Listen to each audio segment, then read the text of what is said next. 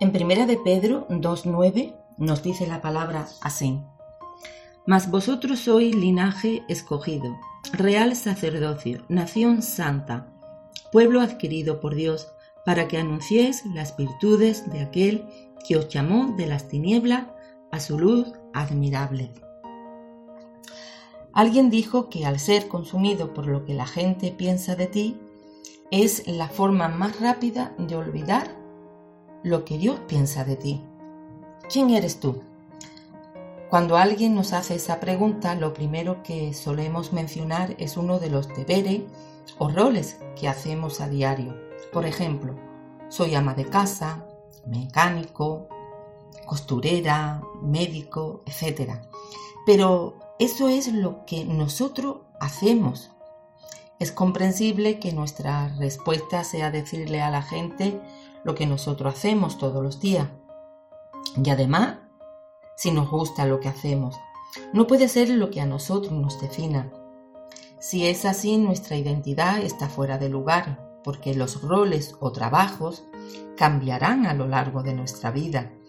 Y con una identidad fuera de lugar, vivimos una vida con poca satisfacción y siempre luchando por la aceptación de los demás.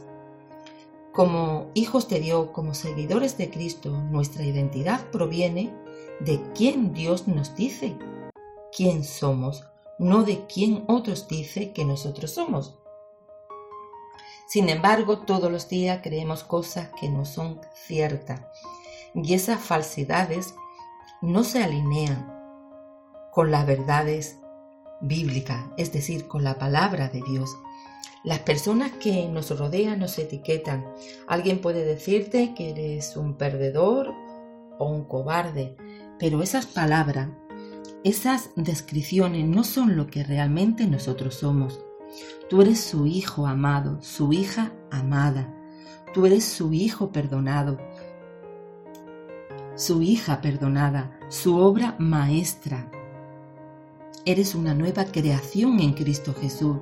Eres más que vencedor en Cristo. Ciudadano del reino. Pregúntate qué roles o etiquetas te han dado a ti o te has puesto tú, a los cuales tú amas y crees que te dan valor o significado en este mundo. Recuerda una cosa, en cualquier momento esas etiquetas pueden desaparecer porque están fundadas en lo que tú has hecho a diario y lamentablemente hoy o mañana podría perderlo. ¿Hay alguna etiqueta o rol negativo que te han marcado en tu vida o la mayor parte de tu vida? ¿Alguien te ha dicho cosas negativas? ¿Quién te lo dijo? ¿Fuiste tú mismo? ¿Fue dado por otros?